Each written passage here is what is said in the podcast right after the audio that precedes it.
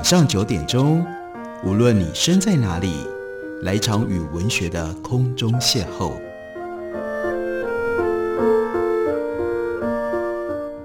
杨照谈书，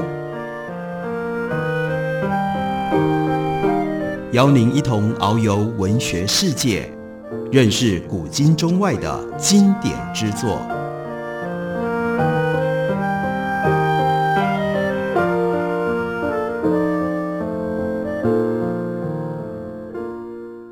各位听众朋友，大家好，非常欢迎收听杨照谈书。本节目以台北广播电台 FM 九三点一，每个星期一到星期五晚上九点为大家播出。我是杨照，在今天节目当中要为大家介绍的是一本从英文翻译过来的书，由时报出版公司出版。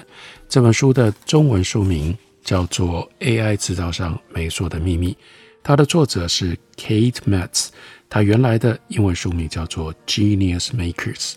在这本书一开头的时候，就上场了一位 genius，他的名字叫做 Geoffrey Hinton。他最重要的，那就是长期研究 neural networks，那也就是在电脑上面去建立神经网络，借由建立了神经网络，让电脑可以自我学习，于是就可以从这里面突破人工智慧的运用。当他在这上头建立了初步的成就之后，于是这个时候，二零一二年有一场非常特别的拍卖会。这个拍卖会参与竞标的，包括了中国的百度，包括了美国的 Google 跟 Microsoft，另外还有一家只成立两年，当时还没有人知道、名不见经传的新创企业，叫做 DeepMind。它是由一位年轻的神经科学家 Demis Hassabis 在伦敦设立的。那我们再看。竞标的那一个礼拜，在书里面写得非常的精彩。Google 高级工程部门的领导人 Alan Eustace，他就驾着双引擎飞机降落在 Lake Tahoe 南岸附近的机场。他跟 Google 备受推崇的工程师，就和 Geoffrey Hinton 还有 Hinton 的学生，在大楼顶楼的高级餐厅共进晚餐。那这一家餐厅。最有名的是，他用一千只空酒瓶作为他的主要的装饰。那一天刚好是 Kinton 六十五岁生日，他站在吧台旁边，其他人坐在高脚凳上谈论 Google 的企图心拍卖会，还有呢，Kinton 在多伦多实验室最近的研究工作。对于 Google 的人来说，他们想利用这顿晚餐来垫垫 Hinton 的两位年轻学生的斤两，因为。没碰过他们，百度、微软还有 DeepMind 也都派出代表来 Lake Tahoe 参加大会。另外还有一些人在拍卖会上试图发挥影响力。于凯那是百度的代表，这是引发 Hinton 跟他的学生争夺战的百度公司的研究专家，在竞标之前就跟 Hinton 他们见过了面，但这些竞标者自始至终他们没有共聚一堂。竞标是以电子邮件来进行，大部分的出价都是由世界其他地方的企业高层发出，包括来自于加州、伦敦以及北京。Hinton 并没有对其他人透露竞标者们的身份。Hinton 在他下榻的旅馆房间主持拍卖，那个房间可以远眺看到内华达松树群，还有白雪皑皑山峰的赫拉斯高塔，那是他的旅馆房间。在可以看得到内华达松树群跟白雪皑皑山峰的赫拉斯高塔的七三一号房，他每一天会定下下一轮的竞标时间，然后他和他的学生就在房间里监看显示在一部笔记型电脑上的竞标情况。电脑放在一个倒扣的垃圾桶上面，垃圾桶放在两张加大尺寸的双人床前面的桌上，只有这样。因为 Hinton 他长年以来受到腰椎滑脱的痛苦，他不能够坐下来，他就只有必须要站着输入资料。出价是由谷歌的电子邮件服务，那我们大家都很熟悉，大家都在用的 Gmail 传到了电脑。因为 Hinton 有一个 Gmail 的邮件账户，可是呢，Microsoft 很不喜欢这样的安排。在竞标的几天之前，就抱怨：“哎，那这样 Google 可能会作弊，Google 会透过 Gmail 来窃取这些讯息，甚至操纵竞标。Hinton 跟他的学生呢，也曾经讨论过发生这种情况的可能性。不过在他看来，这倒不是什么值得认真忧虑的事情，比较算是对 Google 势力日趋庞大的一种嘲讽。技术上，Google 确实可以看到 Gmail 的任何讯息。服务规定上说他不会这么做，不过在现实生活里，他如果违反规定，也不太可能有人会知道。最后，Hinton 跟 Microsoft 都同意呢，先把顾虑摆到一边去。那 Hinton 表示：“哎呀，让我们就相信吧，Google 不会看我们的 Gmail。”但他们都没有想到，这将是一个意义非凡的时刻。拍卖的规则非常的简单，每一次出价之后，这四家公司有一个小时的时间。来提高买价，每次必须至少提高一百万美金。这个一个小时是从最后一次出价在电子邮件上出现的时间开始算。如果一小时结束没有新的出价，拍卖就结束了。DeepMind 以公司股票而不是以现金来竞标，但是它没有办法和科技世界的巨头抗衡，所以可以想见它是第一个退出竞赛的。接着剩下百度、Google。和 Microsoft 出价持续升高，一千五百万，接着两千万，到了两千万，Microsoft 也退出。可是呢，后来又回来了。Hinton 跟他的学生一直在争论，到底哪一家公司适合让他们加入，就使得每一个时刻都显得意义深远。一天下午稍微晚一点的时刻，这个时候，Hinton 跟学生远眺窗外的山峰，看到两架飞机。对向飞来，它们凝结的尾机在空中形成了一个巨大的 X，在屋内兴奋跟紧张的气氛驱使底下，他们就开始猜，嗯，这个天空突然出现了一个 X，代表什么样的含义？之后又想到 Google 的总部叫做 Googleplex，是位于一个叫做 Mountain View 的地方。Hinton 就问说，嗯，这到底是要叫我们？加入 Google，暗示我们要去还是不要去呢？出价来到了两千两百万美金，Hinton 暂时终止拍卖，跟其中的一位竞标者进行交谈。半小时之后，Microsoft 再度退出，现在就只剩下百度跟 Google 了。随着时间过去，这两家公司的出价越来越高。百度的出价原本是由于凯负责，但是出价。这个时候到了两千四百万美金，百度最早其实是出一千两百万美金要给 Hinton 的，等于这个时候已经加倍了。所以百度由地位更高的高层从北京接手。那这个时候于凯呢，三不五时他就溜达到七三一号房，希望能够打听到一点竞标的消息。于凯却不知道他的探访对 Hinton。造成困扰。Hinton 已经六十五岁了，他来 Lake Tahoe 经常生病，因为这里的空气冷、稀薄、干燥，他很担心自己会再度染病，而且不希望于凯或者是其他人看见。他表示说：“我不是想让他们觉得我已经老态毕露。”他所以把墙边可以拉出来的沙发床垫拆下来，铺在两张床之间，然后把熨衣板。和一些厚重的物件放在沙发床垫跟两张床之间的空隙当中，上面挂着浸湿了的毛巾，他就睡在这一个简直像是临时搭建的顶棚下，因为这样才可以有比较潮湿的空气。Hinton 认为这样可以避免他生病。问题是，随着拍卖持续进行，于凯这是一个戴着眼镜的圆脸小个子，总是。不时就过来找机会聊天。Hinton 不想让于凯看到他为了预防生病所做的措施，所以每当于凯来了，Hinton 就要叫他两个学生，也就是事实上他所成立的要拍卖的这家公司，就只有这三个人。公司里面的另外两个人赶快把沙发、床垫啊、熨衣板跟毛巾收起来。他就告诉他们说：“哎，这是你们这两位副总裁应该要做的事情。”在一次探访之后。于凯竟然把背包忘了放在他们的房间里 Hinton 跟他的学生看到椅子上的背包，动了念头，还讨论了一下，要不要偷打开一下，看看里面有没有百度会出价多少的资料。不过他们并没有行动，因为这是不应该做的。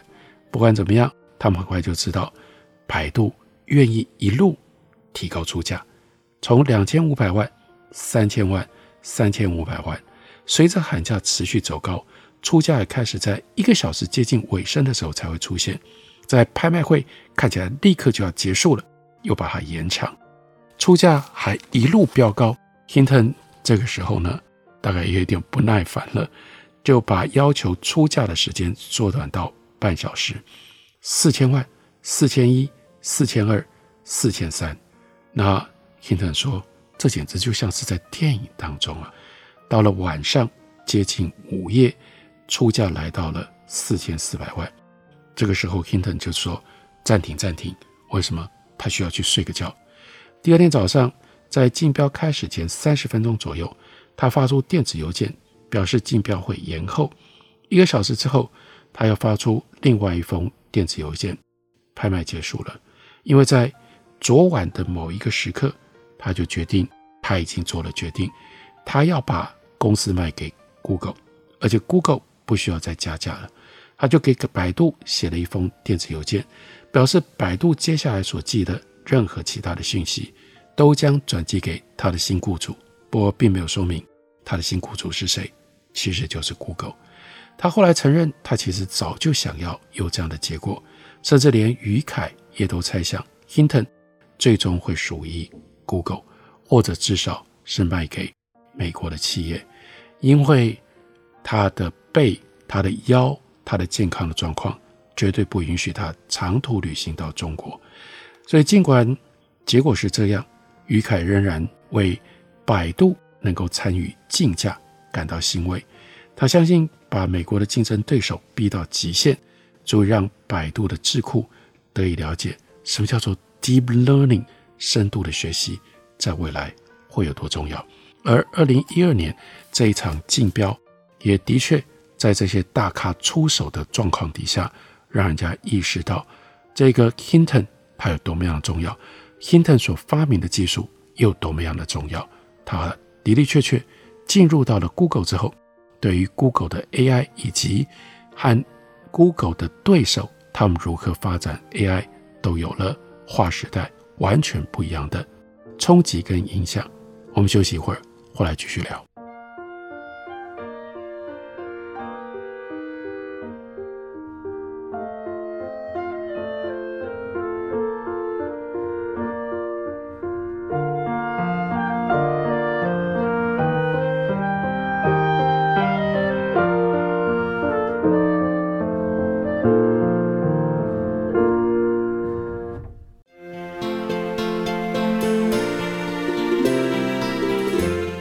我是林凡。你现在所收听的是最有活力的台北广播电台 FM 九三点一 AM 一一三四。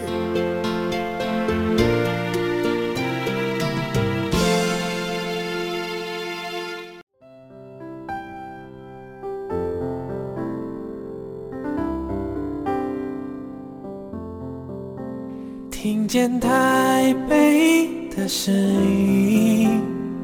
拥有颗热情的心，有爱与梦想的电台，台北广播 FM 九三点一。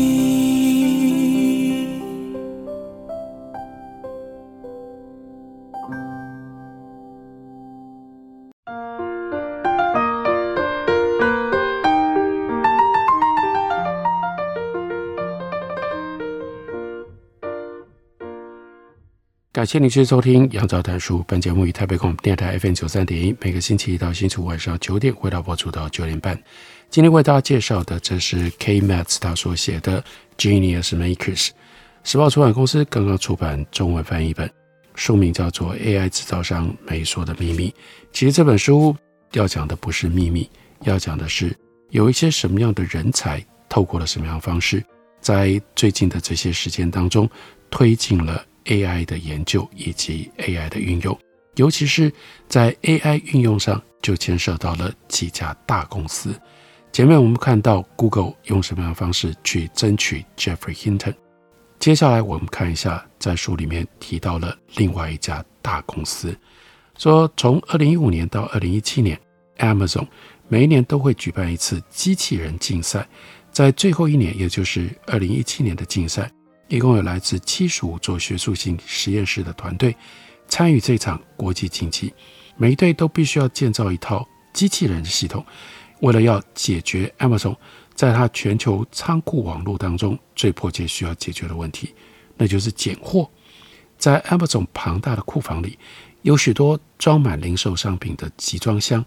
该公司的员工必须将这些成堆的商品分类、挑选所要的，装进正确的纸箱，再运送到全国各地乃至于全世界各地。Amazon 当然就希望能够用机器人来取代人力。如果这项工作可以自动化，那就节省了大笔的成本。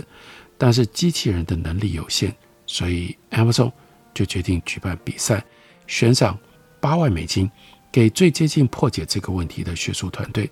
二零一七年七月，一共有来自十个国家的十六支团队进入了决赛。那决赛是在日本的名古屋名古屋来进行，每一支队伍都已经花了一年的时间。准备这场决赛，主办方会提供他们一个装了三十二种不同物品的集装箱，其中有十六种是他们事先已经知道的，但另外一半十六种他们不知道。内容包括了稳捷制冰盒、网球罐、整盒装的奇异笔，还有电工胶带。他们的挑战是在十五分钟内至少拣选十项不同种类的商品。最终赢得比赛的机器人手背来自于。澳洲的一家实验室的团队叫做 Australian Centre for Robotic Vision，但是从人工的标准来看，即使是第一名的表现都不及格。他拣选商品的错误率百分之十，而在一个小时之内只能处理一百二十项商品，这是人工作业能力的大概四分之一而已。如果说这个竞赛带来什么意义，就是凸显。这项工作对于再灵敏不过的机器人来说，也都还太难了。不过，这个活动也显示了业界真正的需求。Amazon 跟类似的企业都迫切想要确实有用的拣货机器人。实际上，Google 和开放人工智慧实验室都已经着手研发这方面的解决方案。继 Google 大脑内设立医疗小组之后，这个时候 Google 最重要的工程师之一。Jeff Dean，他又设立了一个机器人小组，在他聘雇的第一批人当中，有一位是来自于加州伯克莱分校的年轻研究员 Levin。Levin 出生于莫斯科，他的父母都是 Bulan Project 的工程师。那是什么呢？那是苏联版的太空梭计划。所以 Levin 他在小学的时候移民美国，他攻读博士学位的时候。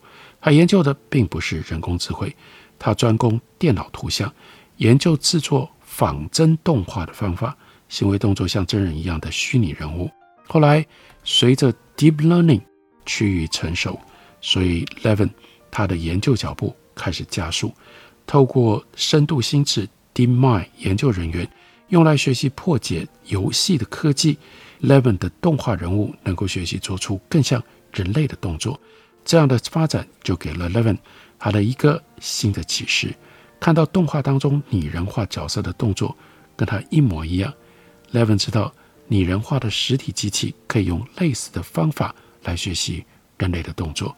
如果他把机器学习的科技运用在机器人身上，他们应该就可以自我学习全新的技能。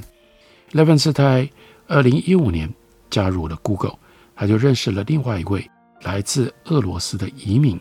那是苏兹科比，苏兹科比又介绍他认识刚进入机器人小组的克里泽夫斯基。自此之后，那 Levin 只要在研究上遇到了任何的问题，他就去请教克里泽夫斯基。克里泽夫斯基给他的建议永远只有一个，那就是去收集更多的数据。如果你找到数据，而且是正确的数据，那么这样的数据越多越好。所以呢，在这个时候。Levin 跟他的团队就建立了一座所谓的 Arm Fan 手臂农场。Google 的大脑实验室所在的街道另一端有一栋建筑物，屋里面有一个呈现开放空间的大房间，里面就摆了十二只的机器手臂，六只靠着一面墙，另外六只靠对面的墙。这些手背比后来开放人工智慧实验室用来破解魔术方块的手背要来得简单。他们的手看起来并不像手。而是由两根坚硬的手指组成一个可以夹起东西的钳子。那一年的秋天，Levin 跟他的团队将每一只手臂安置在一箱杂乱的物品前面，里面包括了有积木、板擦，还有几管的唇膏。然后要训练这些手臂，机器人手臂、机器手臂捡起这些东西。这些手背反复的测试。不断地在失败当中汲取经验，直到发现哪些动作可以成功，哪些不能。这样的方式很像 DeepMind 教电脑如何学习破解游戏的系统，只不过这个时候呢，不是在游戏上，而是应用在现实世界跟实体的物件上。起初，这样的测试造成混乱。Levin 说：“一团糟，真是一团糟。”他们就听从。Klosevsky 的建议，让这些机器手臂呢，要收集更多的数据啊，那就二十四小时不断运转，用摄影机在晚上跟周末的时候监视屋里的情况，但有的时候会发现场面失控。有一天礼拜一早上走进实验室，看到各种物品散落一地，像是孩童的游乐室。还有一天上午，他们看到一个箱子。仿佛像是溅满了鲜血，怎么回事呢？因为有一只唇膏的盖子掉了，那那只手臂整晚上尝试要夹起这支唇膏，所以那个唇膏的红色画的到处都是。但是，一团糟，真是一团糟，正是 Levin 他所要看到的。他说：“太棒了！如果这房间看起来像疯了一样，就表示我们做对了。”几个星期下来。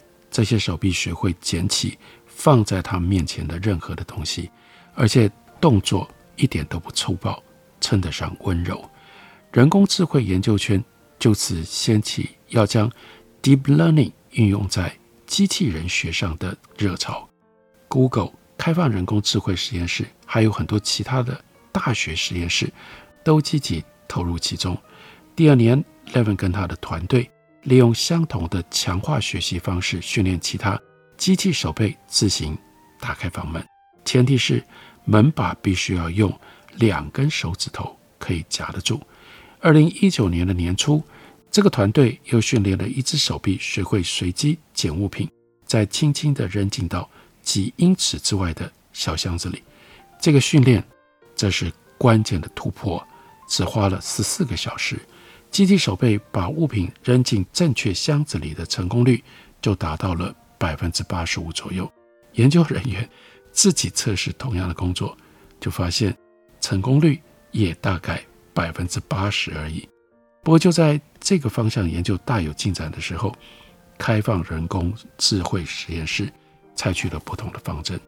这是 Elon Musk 的他的奇想，他跟开放人工。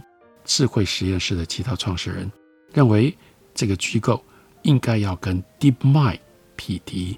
从一开始，他们就着眼于容易测量、容易理解跟保证能够吸引注意的崇高目标。就算无法实际应用也没有关系。在旧金山教会区一座小型巧克力工厂楼上设立实验室的时候，研究人员花了几个星期。在附近建区中产阶级化的西班牙裔老社区四周漫步，辩论那应该要追求什么样的崇高目标。最终，他们决定了两个目标：第一呢，是要建立一具能够在 3D 电玩游戏叫做 Dota 当中可以击败世界高手的机器；另外一个呢，就是要建立一支，这是后来轰动的新闻，能够破解魔术方块。有五只手指的机器手，实验室团队是使用跟他们对手 Google 一样的演算技术来打造机器手，不过他们是以虚拟实境的方式来训练机器手。在数位世界里面，因为可以一直不断的反复，所以是靠累积了几个世纪的事物 （trial and error） 来试图破解魔术方块。他们认为，在实际世界当中训练这样的系统，不但劳民伤财，而且还需要消耗大量的时间。就像掌握 DOTA 的技巧一样，这个实验室的魔术方块计划也需要在技术上大跃进。这两项计划都有如博人眼球，这两项计划都有如博人眼球的特技表演。这就是开放人工智慧实验室推销自己的方式，用这种方法吸引了资金，也吸引了人才，来推动后续的研发。像开放人工智慧实验室，他们所从事的这一类研发工作，成本非常的高昂，不管是在设备或者是人员上，因此这也代表。吸引大众目光的展演，就是他们的命脉。这是很复杂的故事，不过有赖 Kate Metz 这一位《纽约时报》的科技记者，他把 AI 一路发展当中，尤其是这几个重要的 players，包括了公司，包括了个人，他们都做了一些什么事，他们彼此之间有一些什么互动，写成了非常生动的故事，介绍给大家，推荐给大家来看。AI 制造商没说的秘密。感谢你的收听，明天同一时间我们再会。